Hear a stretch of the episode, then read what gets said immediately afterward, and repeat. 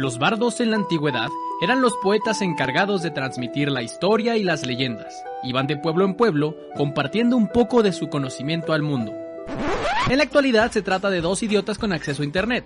Los bardos de la historia con Lechovisa. Biografías Amigas, e amigos de de la de historia. Lechuvisa, bienvenidos a Los Bardos de la Historia, podcast donde cada martes platicamos alguna biografía, un momento histórico o alguna serie de datos lo suficientemente interesantes como para aportar nuestros comentarios de dudosa certeza histórica.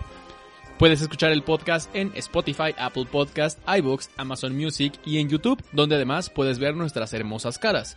Mi nombre es Diego Villanueva y como cada semana me acompaña Sergio Villagrán, a quien hoy no le preguntaré cómo está, pero si me lo quiere decir, igual lo acepto. Jaladón, güey. Andas ya jaladón. Ya jaladón. Me mama que la última vez que tuvimos un podcast dirigido por ti, yo había optado por el camino de la no violencia, no había decidido no pistear. El día de hoy Eres el vicio andando. soy el vicio andando, pero está bien, estoy muy feliz porque venimos de grabar un episodio de Los Barros de la Historia que ustedes ya escucharon y que espero que les haya gustado mucho, ¿no? Y estoy listo para escuchar. Lecho me prometió que la historia de la historia del día de hoy va a estar Va a estar buena, va a estar va, heavy. va a estar buena, va a estar cagada, va a estar divertida, probablemente va a ser la mejor historia que han escuchado en su vida. Eso yo no lo prometí. Entonces, vayan preparándose, amigos. Para es una buena historia para escuchar mientras tienen relaciones sexuales. Para quienes no lo sepan, eh, cada vez más parejas nos eligen como su fondo para tener relaciones sexuales. Muchas gracias. Muchas gracias por su confianza. Pero además de eso, ah, tal vez hay algunas parejas que no saben aunque están escuchando, pero les cuento. En este podcast, cada martes alguno de los dos prepara alguna historia, acontecimiento histórico, etcétera, biografía tal. Y la otra persona no tiene idea de qué vamos a hablar hasta que damos una pista. La pista suele ser bastante inútil, pero suele ser como un adelanto también a lo que vamos a estar platicando. Así que Sergio, ahí va la pista del día de hoy. Recordarás, porque lleva menos de 15 minutos que pasó, pero para las personas en el metatiempo lleva una semana Sí, del y- capítulo y yo anterior. estaba sobrio en el, Ajá. el capítulo anterior. En el capítulo anterior hablamos sobre cierta época tal. Yo voy a hablar de una época casi igual, México, y un acontecimiento hardcore. Hardcore. De estos que dices, a Scorsese le mamaría hacer una película, güey. Eh, ok. Vamos a hablar de... El halconazo. no mames. No, no, no, no, nada de eso. Eh, vamos a hablar de... El fraude de los peleles, güey. Te fuiste a la verga, no. Pero espero, espero, ¿eh? No que aguantes. Bueno, quién sabe, tal vez salga porque el de, de- de lo que te voy a hablar se relaciona con demasiadas cosas. Ok. Güey, hypeaste mucho este episodio, güey. Me voy a vomitar. México ha construido su historia con el esfuerzo y la malicia de... Sí, sí, sí. Es que ya no. México ha construido su historia con el esfuerzo y la malicia de bandidos, militares, genios, loquitos, líderes y pendejos. Muchas veces estas características se han aglomerado en la misma persona. La independencia y la revolución son los dos conflictos más famosos de nuestra historia moderna, pero entre estos dos el país fue una gran cantina llena de polvo, balazos y sombrerudos en el periodo que nos definiría como nación. El día de hoy les contaré un poco de este periodo al narrar la vida del mismísimo Antonio de Padua, María Severino, López de Santana y Pérez de Lebrón. Uh. Levarón, ¿no? De Lebrón. ¿Es de Lebrón? A la De. Lebrón James. Solo de James no. Muy bien. Me, me da gusto que la hiciste antes de que yo la escribiera, güey, porque ahí la tenía, ¿no? En el tintero. Muy bien. Nacido en Jalapa, Veracruz, en ese entonces Nueva España, Ajá. no México, Jalapa, Veracruz. de donde es México. Ajá. ¿De la tierra más mexicana. ¿De Nada, nada más mexicano que el- los balazos, las águilas del América y Veracruz. Nada como el patriotismo jarocho. Nacido un 21 de febrero de 1794 en, ¿De qué? A 1700, sí. en una respetada familia española. De hecho, su familia era de estos privilegiados que habían nacido, o bien la gran mayoría en España y habían venido a México, o inclusive muchos de ellos habían nacido en los Estados Unidos y después habían venido a México, pero todos descendientes de españoles de abolengo. Llevaba el nombre de su padre, el licenciado, El licenciado Antonio. el licenciado Antonio López de Santa Ana, eh, quien era abogado, y su madre, Manuela Pérez de Lebrón, quien era... eventualmente se casaría con un puntero y guardia de los, de los Lakers de Los Ángeles, que era esposa de Antonio. sí. Ya hace falta hablar de otra mujer, ¿no? sí, güey, la neta. Sí. Esta familia era, como ya mencionaba, muy privilegiada, aunque no eran exactamente ricos, o sea, no eran como estos dueños de grandes tierras y haciendas, pero sí eran clase media que no tenían tantas preocupaciones, ¿no? O sea, no, no sabían, sí, sí sabían dónde iban a, A ver, es que ese día. En, en esa época no existía clase media, o, o eras privilegiado o no lo eras. Y aunque no eras de los más privilegiados, viví, o sea, si eras privilegiado vivías chingón. Tienes toda la razón. Esta, esta familia a ninguna persona le decían amo, entonces eso ya los ponían por encima, ¿no? Eh, inclusive algunas personas de su familia tenían puestos reales y clericales de segundo rango, o sea, no eran como los líderes de la iglesia, eh, claro, pero estaban ahí. Sí, o sea, er- era el güey que llevaba de que la chingadera esa que avientan en la iglesia que te pone bien jaladón, güey. Exactamente. En Veracruz, de donde emana la mexicanidad, en esa época, al, al ser el puerto más importante del país, Que si no. la clase mercantil dominaba a la política. Era mucho más importante quién movía el comercio que quién movía el gobierno. Qué bueno que ya no pasa así, ¿verdad? Qué bueno que ya todo es muy legal, ¿no? Tierra de Curi.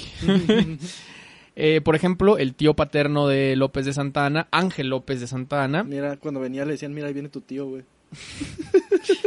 era un escribano en Veracruz que cuando el ayuntamiento de Veracruz le impidió mudarse a la Ciudad de México para avanzar su carrera, empezó a tener más comercios cada vez. Porque Riata se lo impidieron. Te le debía mucho dinero en Veracruz y no Ah, querían que se les pelara. Ok, ok, ok. No, tú no te vas, nos caes muy bien. Eh, afortunadamente para ellos, la corona favorecía muchísimo a los españoles nacidos en la península sobre los nacidos en los Estados Unidos, por lo que la familia del joven López de Santa Ana, una parte sí se ve beneficiada en su comercio, otra parte no, porque será mitad y mitad. Santa Ana particularmente eh, sí eh, fue un poco afectado por el creciente descontexto de los criollos, cuya movilidad se vio frustrada. Es como puedes hacer todo, pero es un poco complicado que te muevas de Veracruz. Su madre, entonces, eh, estaba de acuerdo con que su hijo decidiera una carrera militar sobre la elección de su padre. Su padre quería que se volviera un comerciante. Nah, está más chido matar cabrones. Sí.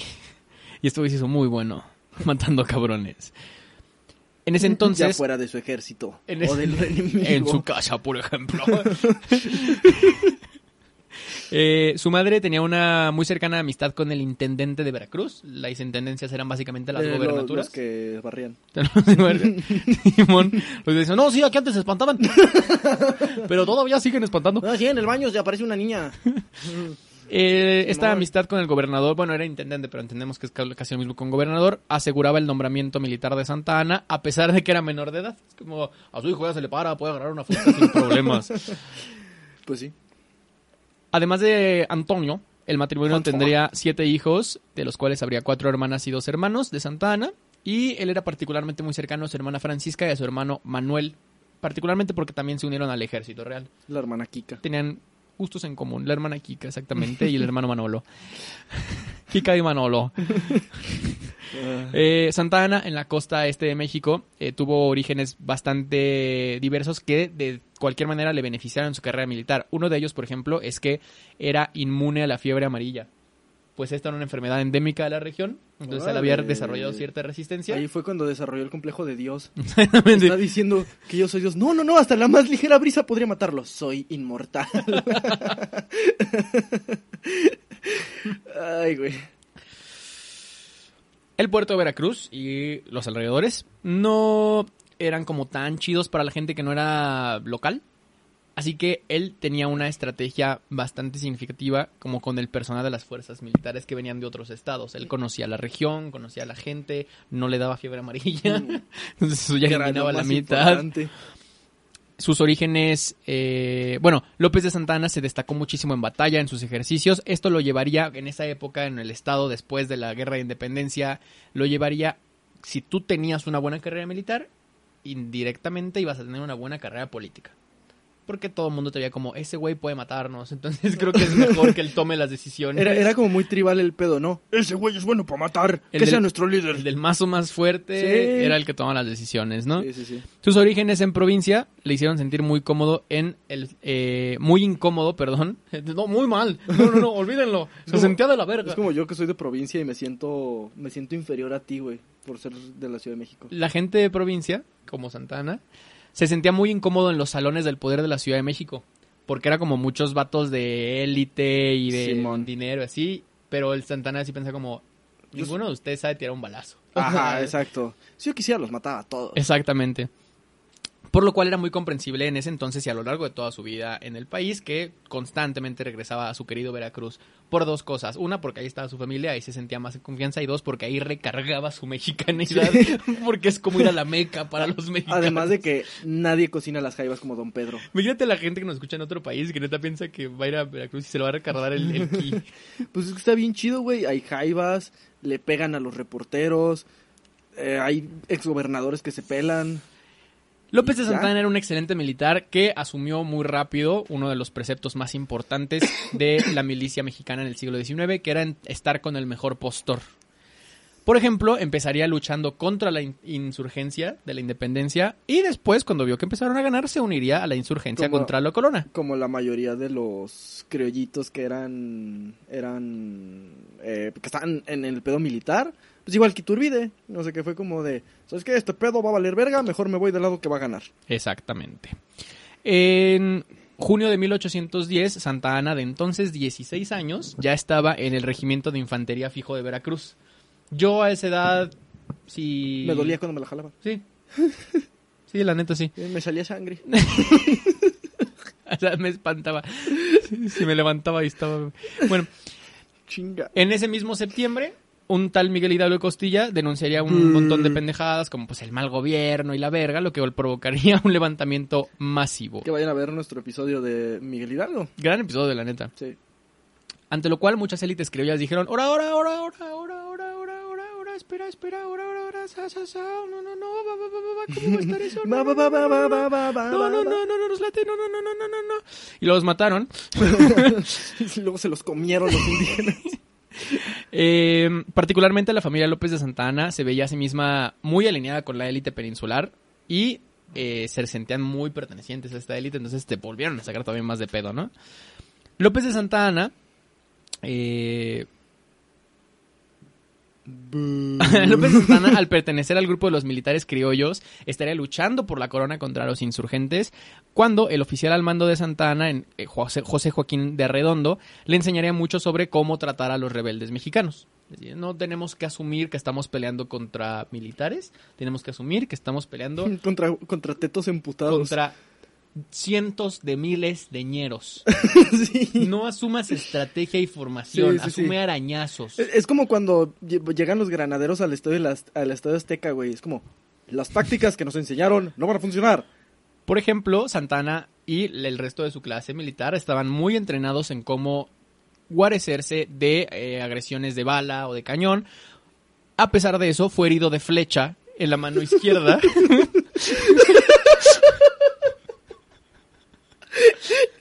Es como, güey, traemos rifles, güey. ¿Qué va a pasar? Machetazo volador, güey. el güey que aventó una chancla.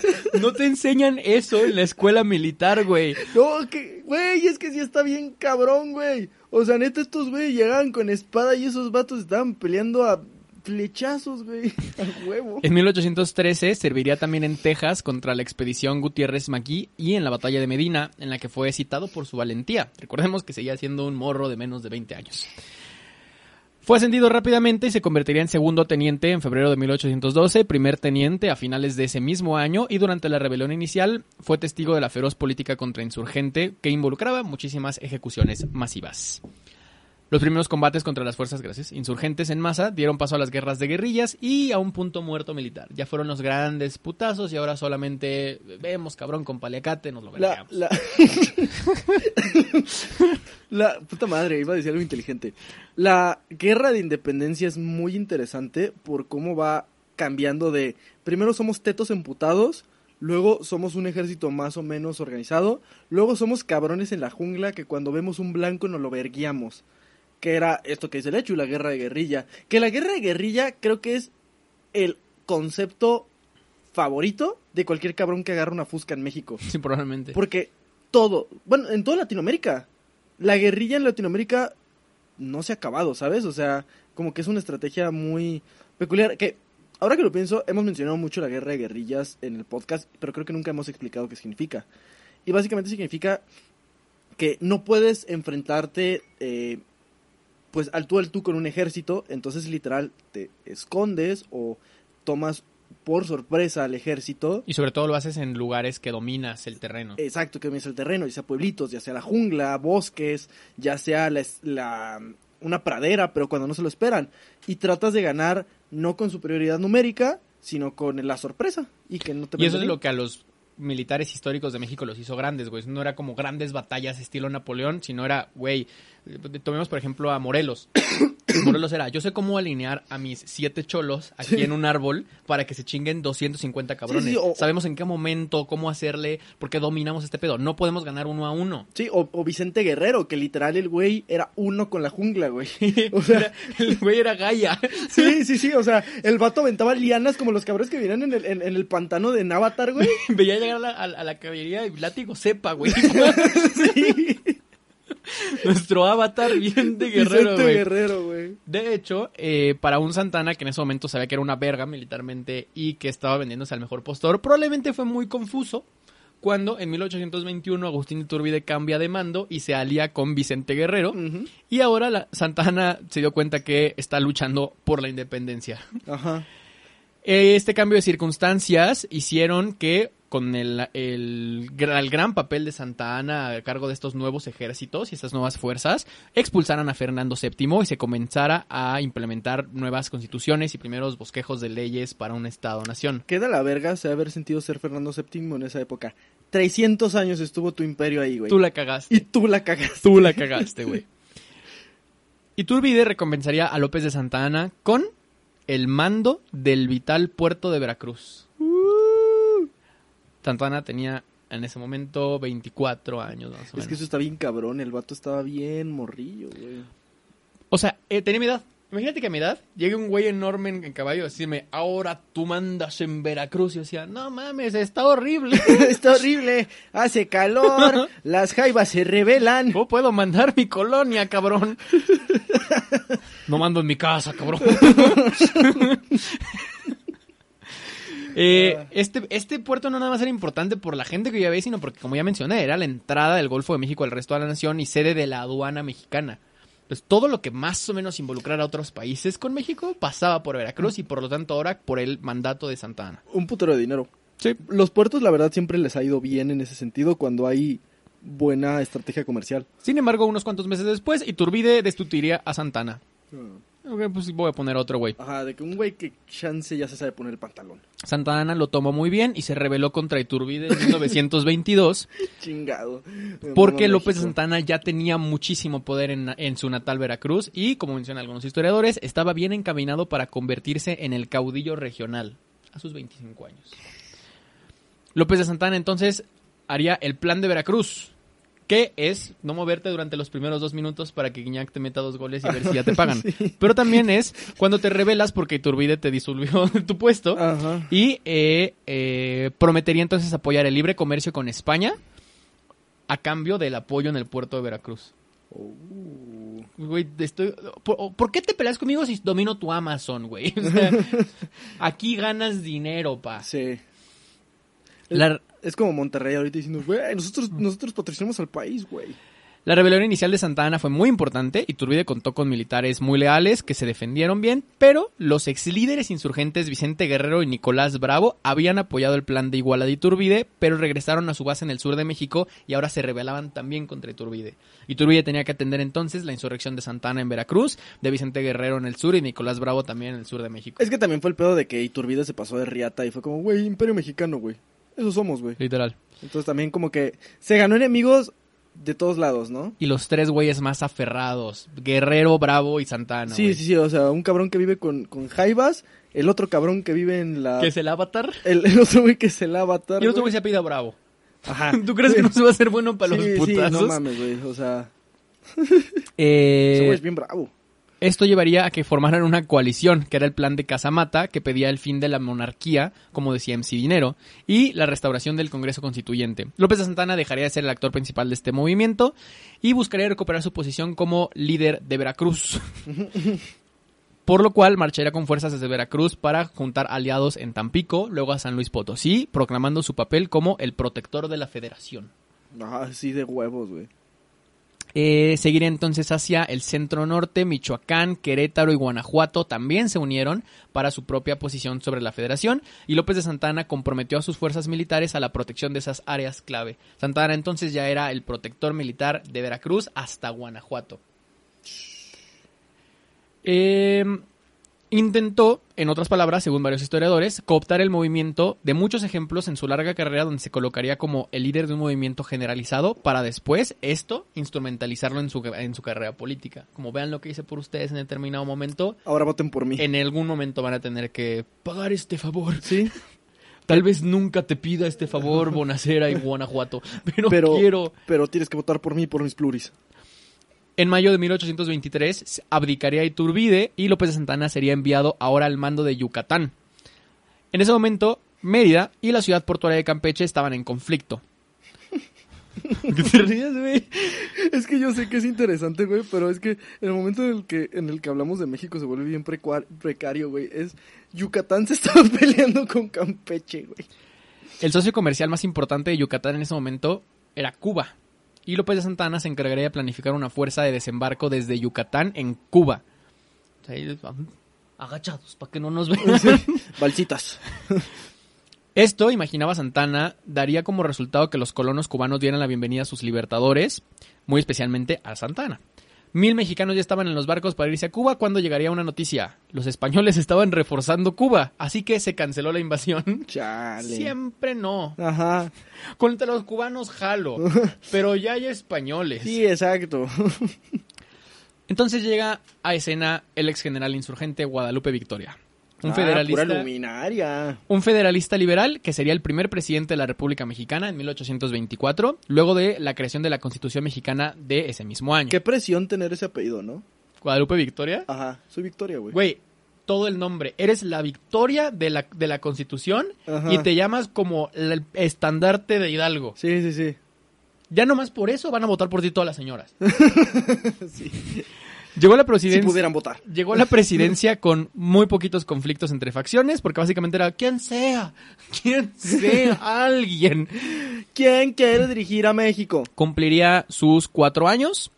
Eh, sin embargo, en la elección de 1828 el tema fue muy distinto porque ahí empezó el verdadero conflicto político. Conflicto que evidentemente involucraría a nuestro dueño de Veracruz, López de Santana. Antes de las elecciones hubo un chingo de disturbios en México con muchos conservadores que estaban afiliados a los masones del rito escocés y planeaban una rebelión. La llamada rebelión de Montaño en diciembre de 1827 pedía la prohibición de las sociedades secretas, lo que implícitamente, sí, esto pasó en México, implícitamente significaba que masones liberales del rito de York y la expulsión del ministro de los Estados Unidos en México, Joel Roberts, un promotor del republicanismo federal en México, ya no podían seguir operando en el país. Claro. Vuelvan a escuchar, pueden ponerle Todo 15. mundo sabe que los de York querían el republicanismo. Aquí es donde mucha gente empezaba a creer que López de Santana era partidario del rito escocés. Y en la rebelión de Montaño, O sea, finalmente. conservador. Ajá. Pero en la rebelión de Montaño, cuando vio esto, poquito antes de las elecciones, públicamente se puso a favor de los liberales. En su estado natal, Veracruz, el gobernador le brindó el apoyo a los rebeldes y tras el fracaso de la rebelión, López de Santa Ana asumió la gobernación. Ándale, perro. En 1828, López de Santa Ana apoyaría al héroe, al patriota. Le cedo mi voto y me apoyo. A Vicente Guerrero. Claro. Otro liberal importante, Lorenzo de Zavala, también apoyaba a Guerrero. Y Guerrero perdió. Ah. Manuel Gómez Pedraza ganó las elecciones indirectas a la presidencia, quedando Guerrero en segundo lugar. Antes de todos los votos en septiembre de 1828, Santa Ana se rebeló contra los resultados antes de saberlos Puta madre, güey. Y emitió un plan que pedía la anulación de los resultados ¿Cómo de las elecciones. Nos maman los planes en México, ¿verdad, Sí. güey? O sea, cual- cualquier pinche escrito meado que hacen el es, el- cagando. México es saca plan. Esa es la historia de México. Saca Ey, plan menso. ¿qué, qué plan hoy? El de Cuernavaca, güey. El de Ayutla. Aquí en corto, güey. El plan de Perote. ¿Qué pedo?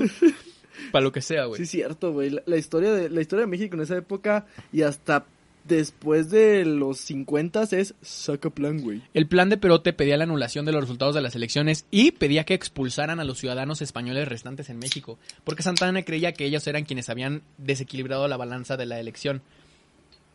porque había todavía muchos resistentes en México que tenían ideales Sí, criollos tiene sentido. y votaban por el que no había sido insurgente. Y además de que Vicente Guerrero era negro. Y era el avatar, Sí, recordemos. era- o sea, no, fuera de mamada, Vicente Guerrero era... era, un afromexicano. Era ¿no? un afromexicano y es de los pocos afromexicanos eh, como muy reconocidos en nuestra historia nacional. Sí. La rebelión de Santa Ana tuvo muy pocos partidarios al principio, aunque después eh, un patriota del sur de México, Juan Álvarez, se uniría a esa misma rebelión y Lorenzo de Zavala, gobernador del Estado de México, bajo amenaza, también se uniría a la rebelión. Qué chingón. En esas circunstancias, el presidente electo Gómez Pedraza decidió renunciar y poco después abandonó el país. Esto despejaría el, el camino para que Guerrero se convirtiera en presidente y López de Santana se convirtiera en un gran protagonista de la política nacional como un líder para derrocar a Gómez Pedraza y como defensor del federalismo. La jugada no benefició a Guerrero, benefició a Santana. Claro. Una explicación de este apoyo es que Gómez Pedraza había estado a favor de la invasión de Cuba por- por- propuesta por López de Santa Ana si tenía éxito y si no, México se iba a librar de una plaga indeseable. Gómez Pedraza había mandado a Santana como si ganas chido y si no te mataron. Y si no te mueres de cualquier manera, Gano yo. gano. Santana dijo, no, papi, ve esto, te va a gustar en dos años. Güey, me, me mama... Ganó Santana. Me mama la- esta época de México porque es como Game of Thrones con gente fea, güey. ¿Sí o no, güey? Es el Juego de Tronos totalmente, güey. Po- porque Santana no era un pendejo, güey. Ahora bien, en 1829 inició un esfuerzo de reconquista española. Ay, ¿cómo maman? que se encontró de frente con el rey Jaiba El rey Jaiba con la gente cangrejo. y la gente cangrejo, quien dejó una gran huella en los inicios de la República al liderar las fuerzas que derrotaron esa invasión española. Ajá. Todas estas fuerzas eh, de 2.600 soldados se la pelaron contra Santana, intentaron invadir Tampico y Santana marchó a la expedición Barradas con una fuerza mucho menor, de tal vez la mitad, y derrotaría a los españoles. A huevo.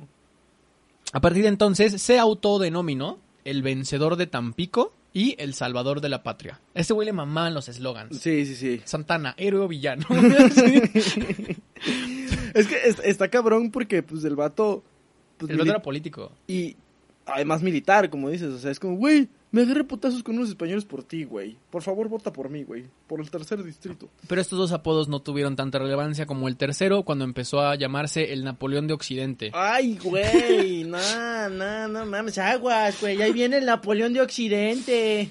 Más alto. Espera, ya, ya, ya- No, sí, verdad, ya, ya, ya había pasado Napoleón. Sí, güey. Llegamos por el tercero. Sí, el, el Napoleón de Occidente. ¿Quién es Napoleón? Te va a gustar. Te va a gustar, güey. En un golpe de estado en diciembre de 1829, Oh, que la verga. el vicepresidente Anastasio Bustamante le puso un 4 a Vicente Guerrero, quien abandonaría la capital para irse a su amada selva. Para irse a vivir en la selva. donde lamentablemente fue capturado y ejecutado tras un juicio sumario en 1831. Putísima madre. Los conservadores regresarían al poder y se verían empeñados por la ejecución de Guerrero como un símbolo de una ejecución a un héroe de la independencia. Sí, no mames. El 1 de enero de 1830, Bustamante asume la presidencia entonces y había prometido una administración muy eficaz y muchos ingresos aduaneros, ante lo cual Santana le dijo, ¿sí te acuerdas quién manda la aduana, papi? Ajá. En 1832, López de Santana se apodera de todas las rentas aduaneras de Veracruz. Y te la la película de... Se te olvidó un pequeñísimo detalle. ¡Soy tu dueño! Sí, güey. y se declaró en total rebelión contra Bustamante. Ay, güey. Este conflicto terminaba con López de Santana forzando la renuncia de todo el gabinete de Bustamante y cuando Bustamante ya no tuvo gabinete, también renunció. Ajá. Amigos, no sé ustedes, pero yo me siento abrumado, güey. Qué chingados con esto, güey. Aquí Santana, déjame hacer la cuenta, tenía 34 años tal vez. 34 años, sí. Digo que también hay, hay- o sea, ya iba más de la mitad de su vida porque la Sí, gente se sí. moría a los 50 de tisis. Fue entonces donde se llegó a un acuerdo para nuevas elecciones en 1833, donde López de Santana ganaría cómodamente. Y comenzaría su primera presidencia. Ujú. López de Santana fue elegido presidente el 1 de abril del 33 y no estaba tan interesado en gobernar, según algunos historiadores mencionan. Esto lo molestaba, lo aburría y tal vez lo asustaba. Hay muchos biógrafos, inclusive de Santa Ana, que describen este periodo como el presidente ausente. Es como, sí, soy el presidente, pero pues... A él le gustaba el cagadero y le gustaba la polaca. Le gustaba no- tener a alguien a quien ganarle. Es como AMLO, que, que le gustaba cagar el palo, pero ya dirigir era como, Ay, no. Ante la presidencia ausente, quien realmente ordenaba el país era Valentín Gómez Farías, vicepresidente de Santana. Güey, neta, es pura luminaria, güey. Es el Game of Thrones. es- es- son puras avenidas, güey. Sí, güey. Si, si son avenidas, sabes que están cabrones. Asumiría entonces la responsabilidad de gobierno y Santana básicamente se retiró en su hacienda en Veracruz, la hacienda Manga de Clavo. ¿Sí? La, la hacienda la chingada. Gómez Farías era muy moderado, pero su congreso era, ra- era liberal radical. Entonces tenía muchos conflictos para gobernar al país. López de Santana tal vez fue esta una de las razones por las que dijo, no, yo que... eh, hazte pedos, hazte bolas tú, cabrón. Hazte pedos, tal cual. Fue entonces cuando le dijeron, ay, señor Santana, mm, tenemos una deuda de 11 millones en tesorería que agarró Bustamante. Hijo y luego usted lo sacó. ¿Quién va a pagar? ¿Yo? Yo no tengo. Tomó entonces un capítulo de las reformas españolas coloniales tardías y el gobierno apuntó a la Iglesia Católica Romana. Ah, ¿Saben quién va a pagar? ¡Eso! Ellos van a pagar. O sea, que tampoco es como de, ay, pobre de la iglesia católica. El anticlericalismo era un principio del liberalismo mexicano, era uno de los más importantes. Fue entonces eh, que la iglesia había apoyado mucho a Bustamante y asumir esta idea por parte de Santana le reivindicaba como el ídolo de los liberales, güey. Se abolió el diezmo como obligación legal, se confiscaron las propiedades y fianzas de la iglesia, se redujo el papel de la iglesia en la educación, se cerró la Real y Pontificia Universidad de México y esto empezó a preocupar un poco a los conservadores. Gómez Farías extendería las reformas a la provincia, también en Alta California, promoviendo la, legi- la legislación para secularizar las misiones franciscanas. En 1833 organizaron la colonia Ijar Padres para, para potenciar el asentamiento civil no misionero. De esta manera le daban muchísimas facilidades a que, a que grupos laicos o ateos ocuparan los terrenos antes que las misiones. Ajá. Se emitirá también una ley, la ley del caso, que pedía el arresto de 51 políticos, incluidos Bustamante, por tener creencias antipatrióticas, y ordenaba su expulsión de la República. Gómez Farías reconociera a Santana como impulsor de la ley, lo cual es un poco contradictorio con que si era ausente o no era ausente. Es como tal vez era ausente en el día a día, pero Santana sí seguía siendo el cerebro detrás del gobierno mexicano. Sí.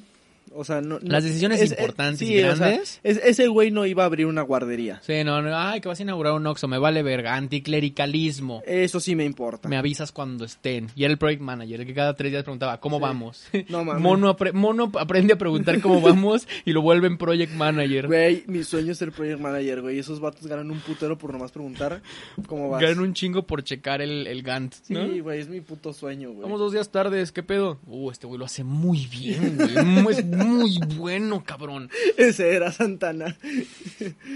Ay. Santa Ana.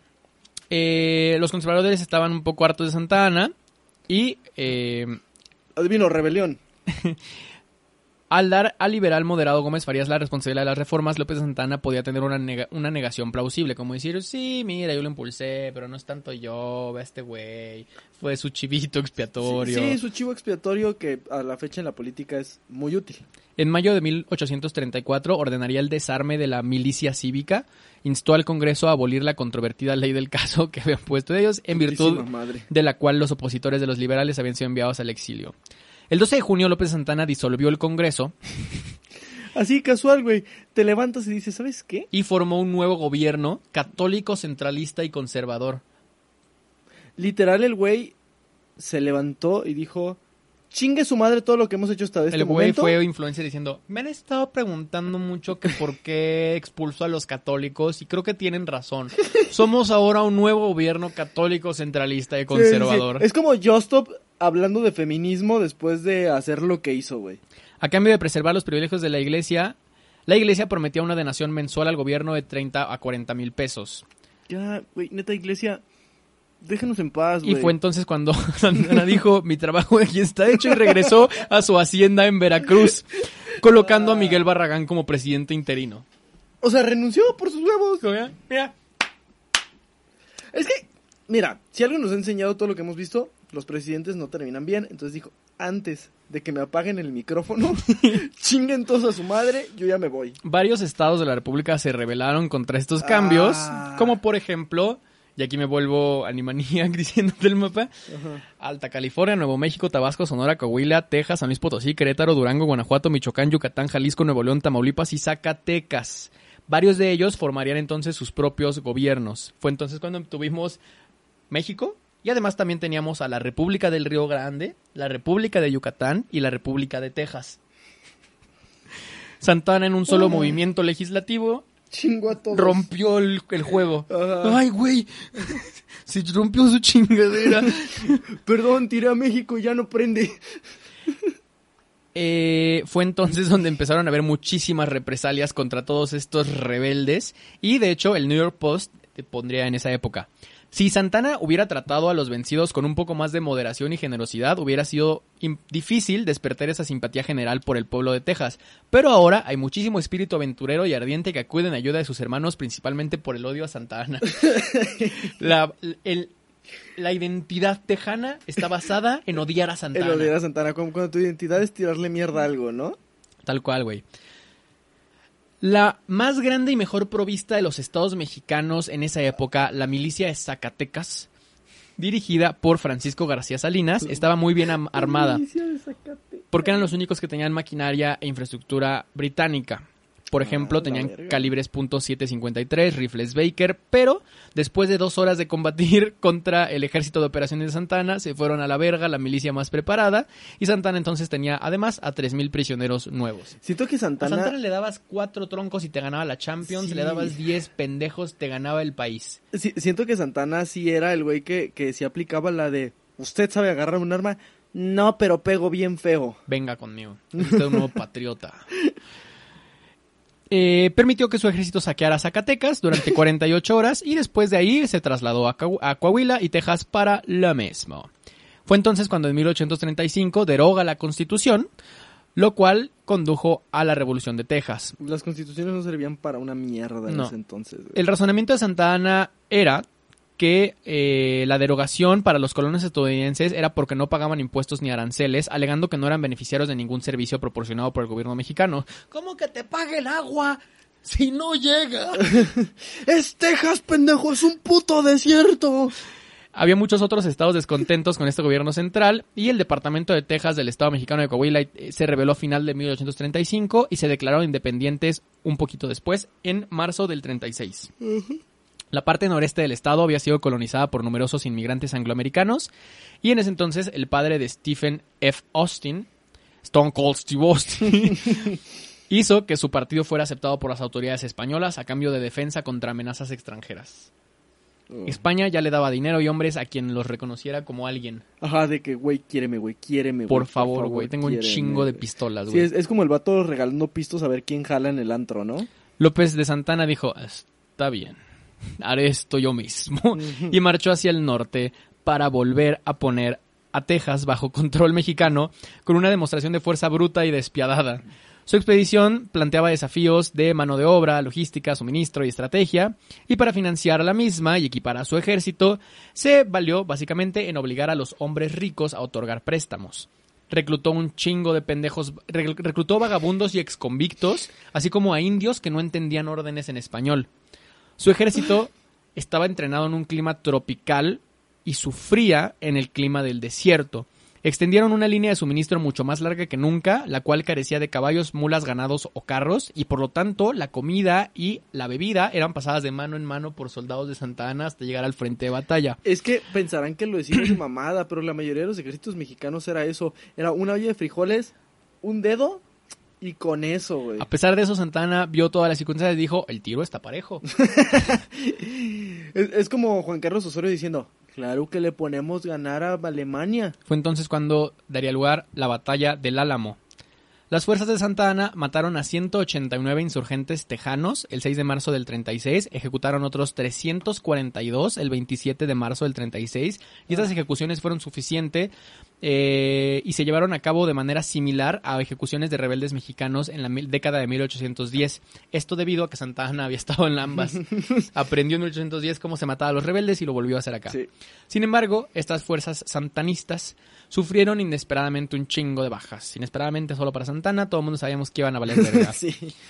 En 1874 habría una carta inclusive donde Santana dice que para mat- que matar a los insurgentes en el Álamo era su única opción, era la brutalidad era la única decisión y enfatizaba que el comandante de la guarnición del Álamo era el culpable del grado de violencia. Es como él empezó. Sí. Él dijo que mi mamá estaba gorda. ¿Cómo querían que reaccionara?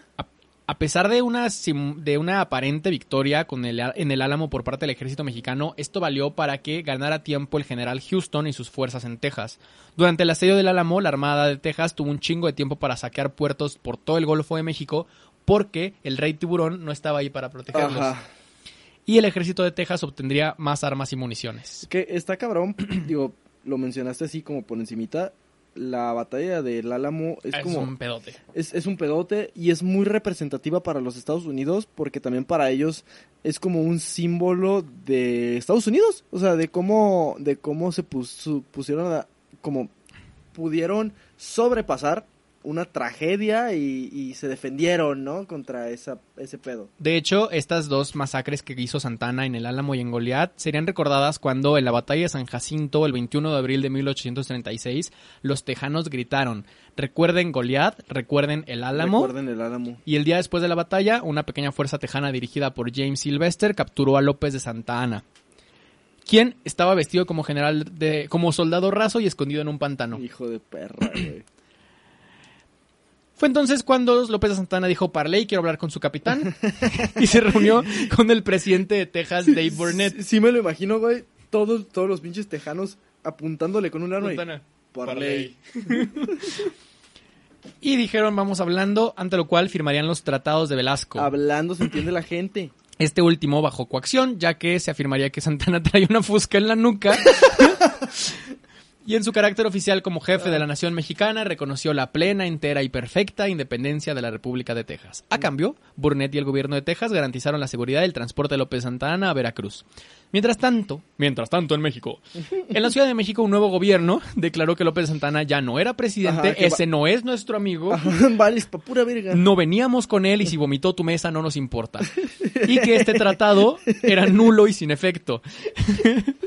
El Congreso mexicano también rechazó Perdón, todo lo que, lo que Santana había hecho en el, en el Inter. Y mientras Santa Ana estuvo cautivo en Texas, Joel Poinsett, ministro de Estados Unidos en México, ofreció una evaluación de la situación diciendo... Dígale al general Santa Ana que cuando recuerde cuál ferviente defensor fue de la libertad hace 10 años, no tengo ninguna simpatía por él ahora y ha obtenido lo que se merece. Y que chinga su madre.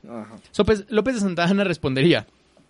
Dígale al señor Poinsett que es muy cierto que me tiré la gorra por la libertad con gran ardor y perfecta sinceridad, pero muy pronto encontré la locura en ello. Dentro de 100 años mi pueblo seguirá, no se- seguirá sin ser apto para la libertad.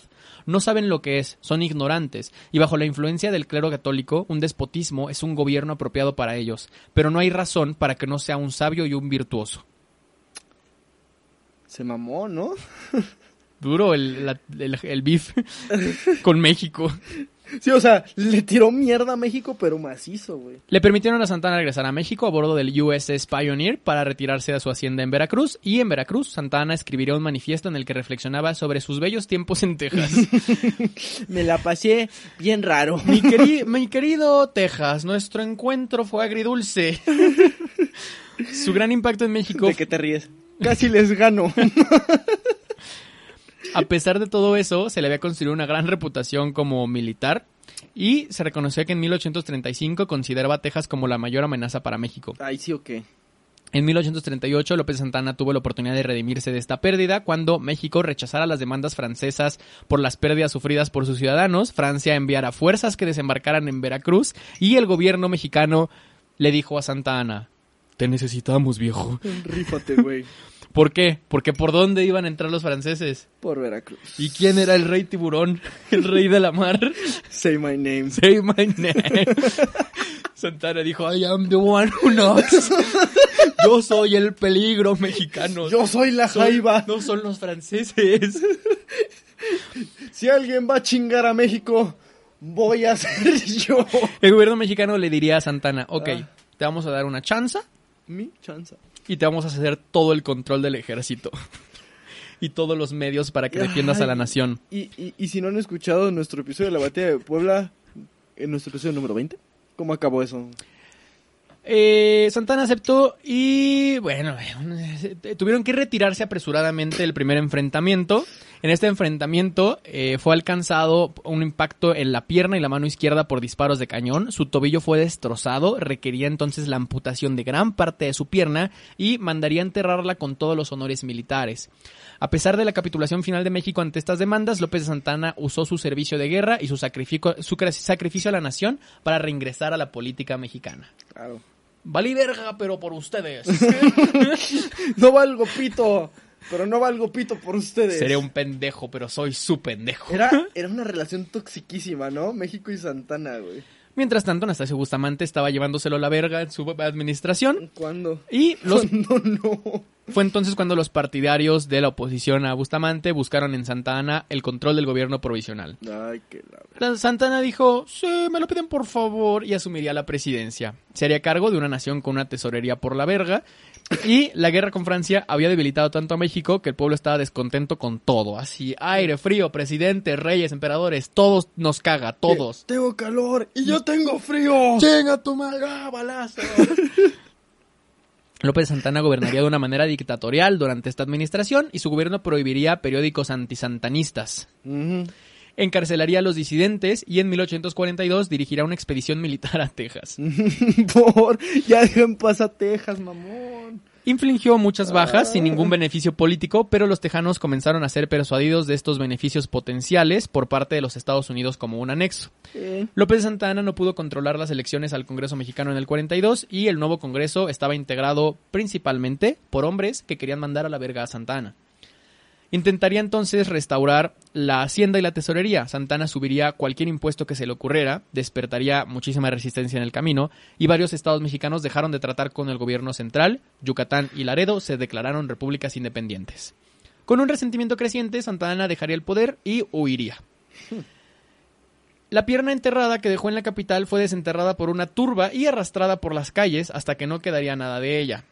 Temiendo por su vida, eludiría la captura, pero en 1845 fue apresado por un grupo de nativos americanos cerca de Chico, Veracruz, quienes lo entregaron a las autoridades y sería encarcelado. Le perdonaron la vida, pero lo exiliarían en Cuba.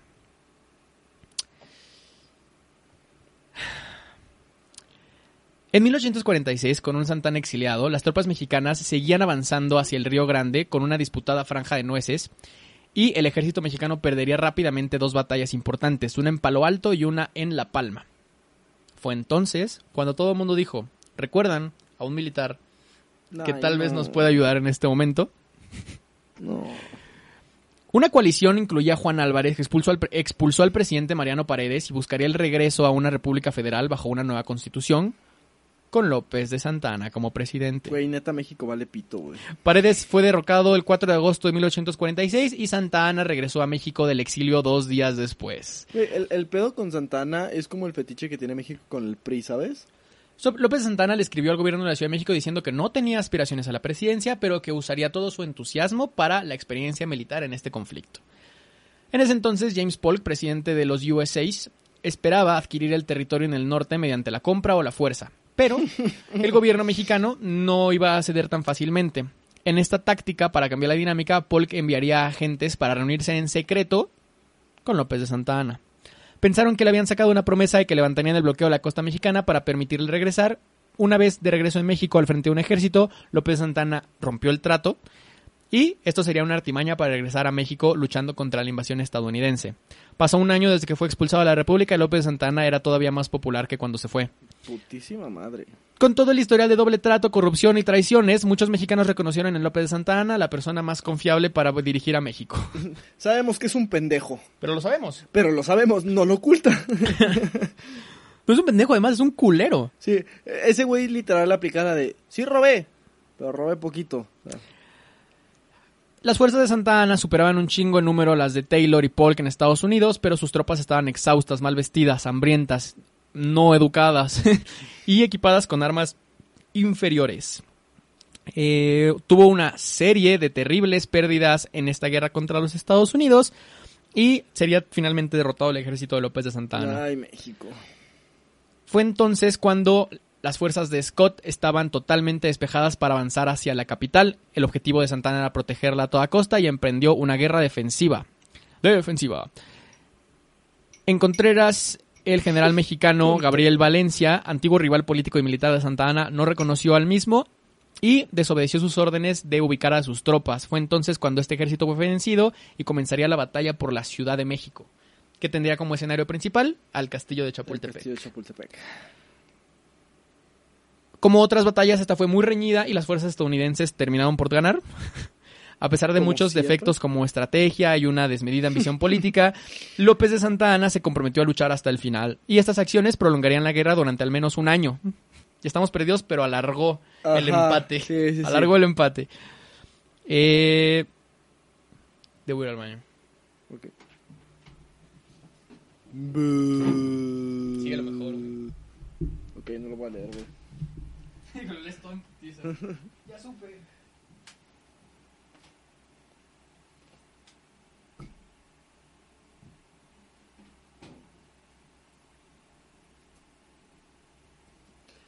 No le voy a poner pausa porque si le pongo pausa va a ser un pedo para mí editarlo. En dos semanas que edite esto, entonces prefiero no ponerle pausa, simplemente que se gaste memoria. Al fin y al cabo, si algo tenemos aquí es memoria, ¿no? No olvidamos, no perdonamos. Tlatelolco no se olvida, entonces pues vamos a seguir, ¿no? Con el podcast en lo que este güey, que al parecer tiene la vejiga muy pequeña porque fue al baño, fue al baño quiero que sepan todos ustedes que fue al baño antes de que empezáramos. Y sin embargo, y a pesar de que no está tomando alcohol, que el alcohol es diurético, a diferencia de su servidor, que está tocando, está tocando, no, no estoy tocando a nadie, eh, está tomando bastante alcohol, no necesito ir al baño, lo cual es bastante extraño. Muy bien. Ya regresé. No, no, no, me aventé un soliloquio, güey. ¿Por qué? No sé. No, sí sé. Gracias, güey. Entonces Santana valió verga. Pero alargó. Pero- Eh, eh, pero con el Alargó. tiempo. La, la forzó, la forzó. Y bueno, de entre este conflicto contra Estados Unidos, tal vez el incidente más personal fue eh, en la guerra durante la batalla de Cerro Gordo. Su pierna ortopédica de corcho eh, fue robada. ¿Alguien vio mi pierna? Se la De chingaron. hecho, si ustedes amigos viajan al Museo Militar de Estado en Illinois, No mames. ya no está en exhibición, pero está en el almacén, ¿Está la pierna almacén? de corcho. Verga, güey. Pero hay todavía imágenes en la web de este museo. A huevo. Fue entonces cuando eh, Santana erigió una segunda extremidad artificial, una segunda pata, que también sería capturada, Su patita biónica, güey. pero que también sería capturada. Y los soldados ¡Qué estadounidenses, hijos de puta, güey! Los soldados estadounidenses que capturaron la pierna de Santana la utilizarían como bate de béisbol durante, durante los campamentos del ejército. Hoy por hoy se exhibe en la casa del gobernador de Illinois, Richard Oglesby, quien había servido en el regimiento. Güey, no mames. López de Santana entonces se hizo de una tercera pierna artificial. Gringos son unos nacos y estúpidos también, güey. Cuando ustedes, amigos, en su secundaria, etcétera, les hablen sobre la pierna de Santana, díganle a su maestra, ¿cuál? ¿Cuál? ¿Cuál de las tres? ¿Cuál de ¿La las- que era de corcho y se robaron? Sí. ¿La que usaron como bat? Yo, yo nomás sabía de la primera que hicieron mierda a los mexicanos. No sabía de las otras dos. Bien, la que usaron como bat, ¿eh? ¿Usted no sabía eso, verdad, maestra? Le falta un chingo escuchar las horas de la historia. Pendeja. Inculta. La tercera pierna de Santana, porque tenía un pitote. No, Le decían el tres piernas, güey. no, ya todas eran artificiales. De hecho, le decían el 15 dedos. El 15 dedos, de hecho. Esa, esa última pierna de la que te hablo hoy sí se exhibe en el Museo Nacional de Historia en la Ciudad de México. Y esta prótesis jugaría un papel en la política internacional. ¿Cuál es el Museo Nacional de Historia? Está en el centro, no sé si ubica en el...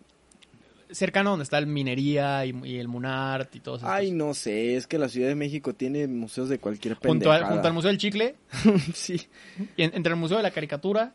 Es que lo cagado es que estoy seguro que esos dos existen. Yo he güey. ido al de la Caricatura. Yo he ido no al chicle, pero he ido al del chocolate. El Museo de la Bici también está interesante. Putísima madre Ciudad de México, cómo te quiero. Y todos en la misma cuadra, además. sí, güey. sí, sí, exacto. Eh, eh, Reforma está atascada. En el mismo local. En el lunes, miércoles y viernes, Museo del Chicle. Martes, jueves y sábados, Museo de la Pelota. Domingos descansamos, porque juegan los Pumas. Eh, Ah, te decía, un papel importante de la política internacional era entonces el de la prótesis. Cuando las relaciones entre Estados Unidos y México se intensificaron, previo a la Segunda Guerra Mundial, se rumoraba que Illinois estaba listo para devolverlo a México. Y en 1942 hubo un proyecto en legislatura estatal donde la Asociación de Fabricantes de Extremidades quería ser parte de las ceremonias de repatriación. El Estado aprobó una resolución no vinculante para devolverlo, pero la Guardia Nacional negó la transferencia. ¿Para qué queremos esa puta mierda? O sea. A partir de 2016, esta pierna ya puede seguir encontrada permanentemente, como mencionaba, en el Museo Militar de Illinois. la verga. Eh, es tan estúpido? Tras la derrota México-estadounidense, López Santana decidió exiliarse en Kingston, Jamaica, donde se hizo bien Pacheco. Se hizo bien Pacheco. De hecho, ¿sabías por qué se le dice 420? Fue por por este güey. Por Santana, ¿no? Por Santana. Dos años después se mudó a Turbaco, Colombia. No, dale. Y en abril de 1853 fue invitado a regresar por los conservadores. ¡Ya! ¡Ya! ¡Ya! ¡Ya, pendejos! Hay más culeros. No es el único. Sí, ya le toca el turno al siguiente culero. Esto cuando el plan de hospicio en 1852, elaborado por los clérigos del Cabildo Catedralicio de Guadalajara, requería de un nuevo líder. Y, Santana ah. dijo, si Guadalajara lo pide, yo no se lo voy a negar. Ah regresaría para ser elegido presidente el 17 de marzo de 1853. No mamen. Llévenme en casita la cuenta de cuántas presidencias lleva en este capítulo. Seguramente me van a faltar de las reales. López Santana cumplió todas sus promesas a la iglesia porque dijo, siempre he sido conservador, que no les diga nada la historia. Yo, yo solo creo en dos cosas, en que los indios son asquerosos y en la Virgen de Guadalupe. Eh, a los jesuitas, que habían sido expulsados por los reinos españoles, de los reinos españoles por la corona en 1767, se les permitió regresar a México para educar a las clases más pobres. Gracias a este pendejo, tú todavía tienes una deuda en el ITESO. A, Santana, porque cuando dijo pendejo me apuntó a mí. sí, sí, gracias a Santana. Gracias a este imbécil, ¿ves? este baboso. este pendejo perdió su pierna en la guerra. gracias a Santana, aún le debes al ITESO, amiga. Se les devolvió gran parte de sus propiedades, que había sido confiscada anteriormente. Se dio entonces a Santana muchísimos títulos, con la situación del mismo era bastante vulnerable. Se declaró dictador vitalicio con el título de Alteza Serenísima. ¡Qué huevos! O sea, ¿qué huevos? Es como creo que es un creo que la gente no entiende todavía mi poder, así que van a tener que empezar a llamarme Alteza Serenísima. agarras una morra en Tinder. A la segunda cita le dices, "Me declaro tu esposo." Así. Esos huevos. Pero de hecho Alteza Serenísima no era el título completo. No, no, no, el de dictador, güey. No era el título completo. También, para el siguiente profe de historia que les diga, se decía Alteza Serenísima, usted le dicen, no. De hecho, el título completo en este periodo de poder fue Héroe de la Nación, General de División, Gran Maestre de la Nacional y Distinguida Orden de Guadalupe, Gran Cruz de la Real y Distinguida Orden Española de Carlos III y Presidente de la República Mexicana y pito largo. y tres piernas. y tres piernas. La realidad es que su administración en ese momento fue también muy del pito y terminó por volver a depender de los préstamos y el apoyo de las élites conservadoras, la iglesia y el ejército. Creo que el error siempre de los liberales ha sido que no tienen dinero. es ser pobres. Es como la, o sea, la izquierda es como, sí, muy bonito Silvio Rodríguez, pero ¿de qué vamos a comer? No, no como trova. Sí, sí, exacto. Llámame necio, pero me gusta comer. Pero me gusta comer. para no hacer de mí cono pedazos, no. Para que coman mis hijos. Sí, sí, sí. Pero aguante. Hoy me muero como viví. Con un putero de hambre. con, con algo aquí como un hueco. Ajá, con un vacío en el estómago. Eh, Tuvo entonces un gran error de cálculo con la venta del territorio de Estados Unidos en lo que se conoció como la compra de Gadsden, la mesilla, la tierra en el noroeste de México, que Estados Unidos quería, era un terreno mucho más fácil para la construcción de una línea ferroviaria transcontinental. El dinero de esta compra supuestamente iba a ir a la Tesorería Vacía de México. López de Santana no estaba dispuesto a esperar hasta que se llevara a cabo la transacción y se estableciera una línea divisoria y deseaba acceder a los 3 millones de dólares inmediatamente. Negoció entonces con banqueros estadounidenses para obtener efectivo inmediato, mientras que ellos obtuvieron el derecho a los ingresos cuando se cerró la venta. Intercambió un préstamo ahorita por ah. tú ganas lo de la venta.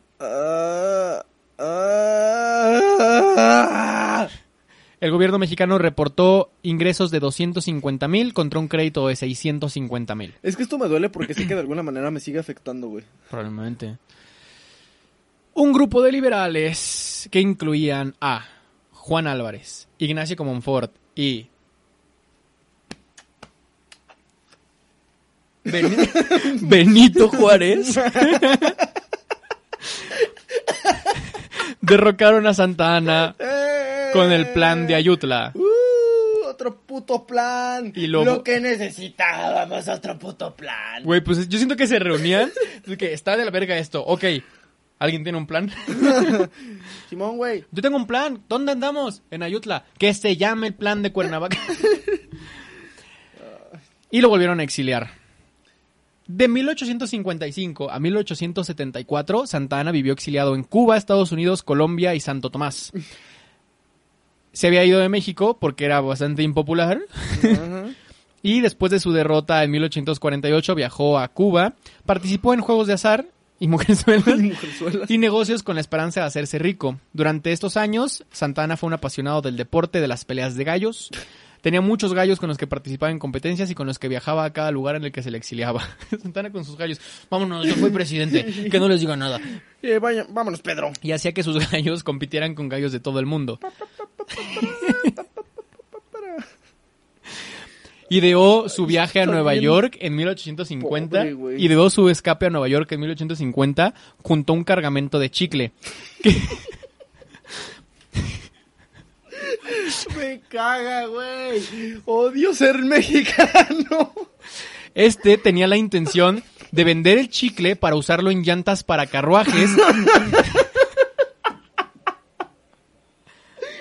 ¿Qué es esto, güey? Pero al llegar a Nueva York no logró convencer a ningún fabricante de Pues ruedas. no mames. Quienes no estaban convencidos de que esta sustancia sería más útil que los neumáticos que ya estaban utilizando. Aunque introdujo la goma de mascar a Estados Unidos. Nah. Pero no ganó dinero con el producto. Nah. Pero quiero que lo sepan. Santana introdujo la goma de mascar a los Estados Unidos. Al menos en gran medida. Odio esto, güey. Thomas. Thomas Adams era un estadounidense asignado para ayudar a Santana mientras estaba en Estados Unidos y experimentó con chicle en un intento de usarlo. no, es que te dije que sí iba a poder. Que, es peor, ya no tomes nada ahorita, güey. Experimentaron con chicle en un intento de usarlo como sustituto del caucho. Fue entonces que compraron una tonelada de esta sustancia, pero sus experimentos resultaron fallidos. En cambio, Adams fundó la industria de la goma de mascar con un producto llamado chiclets. Y fue él quien se llevó el dinero. Ah. Verga, güey. Mientras tanto, en México. ¿A quién le importa? 1865. ¿Qué pasaba en México? Había una nueva invasión francesa que buscaba nuevamente desempeñar o buscar a un salvador del país, debido a la ausencia momentánea de Juárez. Fue entonces cuando Santana se ofreció, ofreció sus servicios como experto militar y político mexicano. No mames. Y Juárez lo rechazó. Le dijo, no, carnal, Pito. estamos bien, la neta, Pito. a la vuelta. Que si escucharon el capítulo de la semana pasada, Juárez estaba con el puño de la furia, todo lo que da, y es... ¡Vete a la verga, güey! Santana no se cansaría y de hecho, eh, más tarde ese año, una propiedad de Gilbert Thompson, lleno de Dan- eh, yerno de Daniel Tompkins, llevaría entonces a que la vendieran para que Santana recaudara dinero y empezara a reclutar a un ejército mexicano en los Estados Unidos que regresara para tomar la Ciudad de México. Contra los franceses. Contra quien no estuviera, pa. Contra quien estuviera. Necesito 500 cabrones dispuestos a lo que sea. Que hablen español y francés, porque no sabemos. Exacto. En 1874, después de rendirse, ¿Cuántos años tenía este cabrón ya para ese entonces? ochen- 70 y algo. Hijo de 75, perra, güey. 75. Vivió más que la esperanza de vida. En 1874, después de que sus, in- su- sus intentos de afianzar el ejército mexicano en América, crear la industria del chicle y fabricar llantas con goma de mascar fallaran, aprovecharía que el presidente Sebastián Lerdo de Tejada promovería una amnistía general y regresó a México. En ese momento, Ay, no. casi inválido y ciego por cataratas. Santa Ana entonces se mudaría a una casa en la Ciudad de México para finalmente morir el 21 de junio de 1876, a los 82 años. Fue enterrado con todos los honores militares en un ataúd de cristal en el cementerio Panteón del Tepeyac. Panteón Rococo. Y esta es la historia de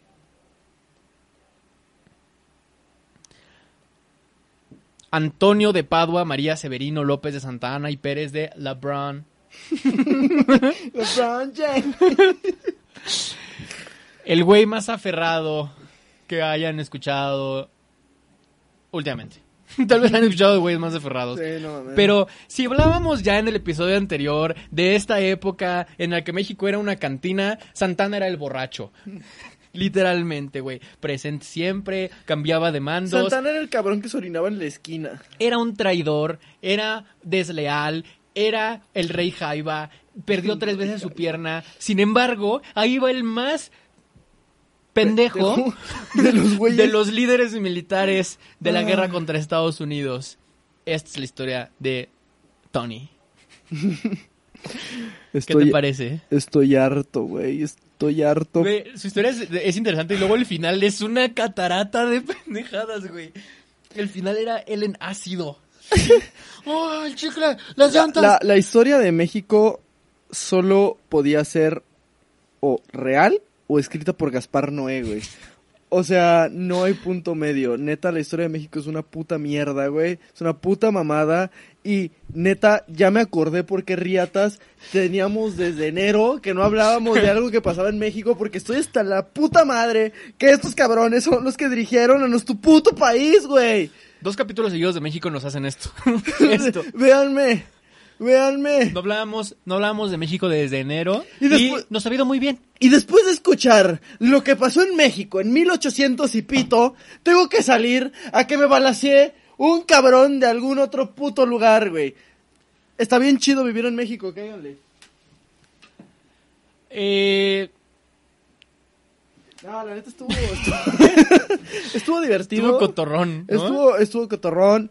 Como ya lo decíamos en el episodio pasado, es una his- la todo, todo lo que sucedió entre que "Eh, somos somos independientes y ah no mames Porfirio Díaz estuvo muy de la verga, o sea, México no sabía dónde iba, no sabía qué estaba pasando. Esa ventana entre, entre el Viva la Virgen del Guadalupe y el Mátalos en Caliente es, es, es el realismo mágico mexicano. Sí, ya ver, o sea, Santana solo era un pendejo que estaba tratando de sobrevivir. En el Inter Y lo se- llevó muy lejos. En el Inter se llevó a la verga a México, pero hey, que levante la mano quien no se ha llevado a la verga a México en los últimos 300 años.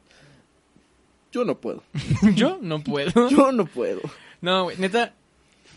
Qué bonita esa época. En, del, en el, del mundo general, todo el mundo andaba bien pendejo en esa época, güey. O sea, no, no nos andemos con mamadas. Si no hemos tocado la guerra de secesión, es porque nos sigue dando asco. Pero en algún momento le vamos a entrar, ¿no?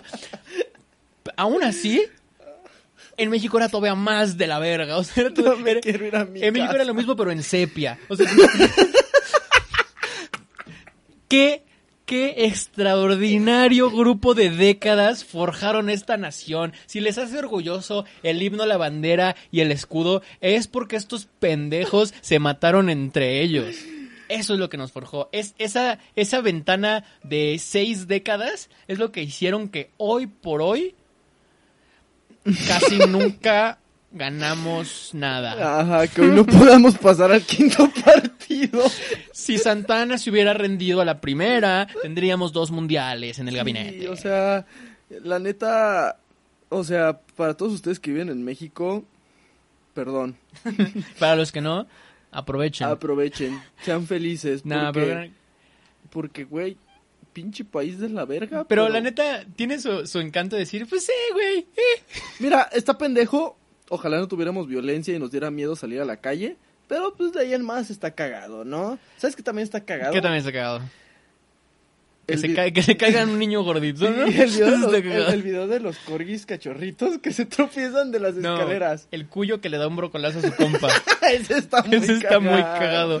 Pero otra cosa que también está muy cagada y pueden encontrar en internet es a Lechubiza. En diferentes redes sociales nos pueden encontrar, por ejemplo, en... Nos pueden seguir en Instagram nos pueden seguir en Facebook, nos pueden seguir en Twitter, nos pueden seguir en TikTok. Exactamente. Como, si les gustó este podcast, como Los Varos de la Historia. También tenemos otro podcast eh, que se llama Todo lo que no te enseñan en la escuela. Y eh, todo lo que subamos a ese podcast está en Lechuvisa, que también lo pueden seguir en todas las redes sociales.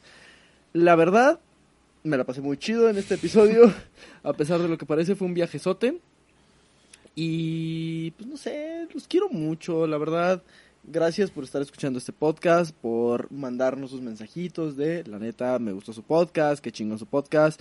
Lo agradecemos bastante, la verdad es que esto lo hacemos con mucho cariño para principalmente para nosotros, porque nos divierte mucho hablar de estas pendejadas, pero también para todos ustedes que están escuchando y igual que en el episodio pasado, reiteramos la invitación para que vengan y se pongan hasta el pito como yo, de hecho está sobrio, y platiquemos, ¿no? Sobre nuestras desgracias, sobre las cosas curiosas que han pasado en la historia, porque la historia nos ha moldeado, porque la historia tristemente se va a seguir repitiendo y porque la historia de ellos es la historia nuestra. Exactamente. Nosotros fuimos los varos de la historia y les recordamos como cada semana que la pierna de Santana era de caucho y se la robaron. La otra la usaron como bate de béisbol. Santana quiso meter la industria del chicle a los Estados Unidos y su gallo Carlos fue el campeón de cinco continentes. ¡Vamos, Carlos!